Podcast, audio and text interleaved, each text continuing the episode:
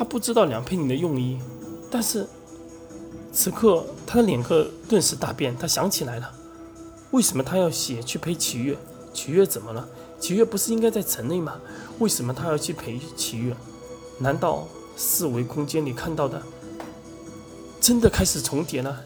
齐月和其他人，所有人都，两口真的要成灭了吗？诚实拉着佩妮，不想让他睡过去。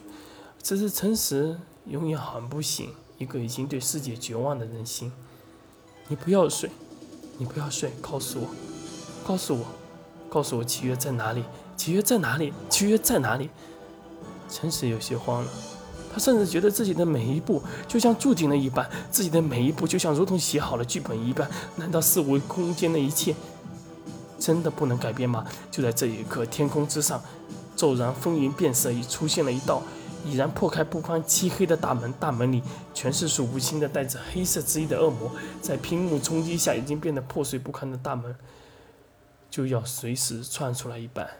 就在这一刻，战场之上忽然停止了所谓的战声，他们睁大了眼，看着天空上方那随时会冲出来的极为恐怖的恶魔。就在此时，斯查从空中踏空而来，他的头发。已然全白，可身上却穿着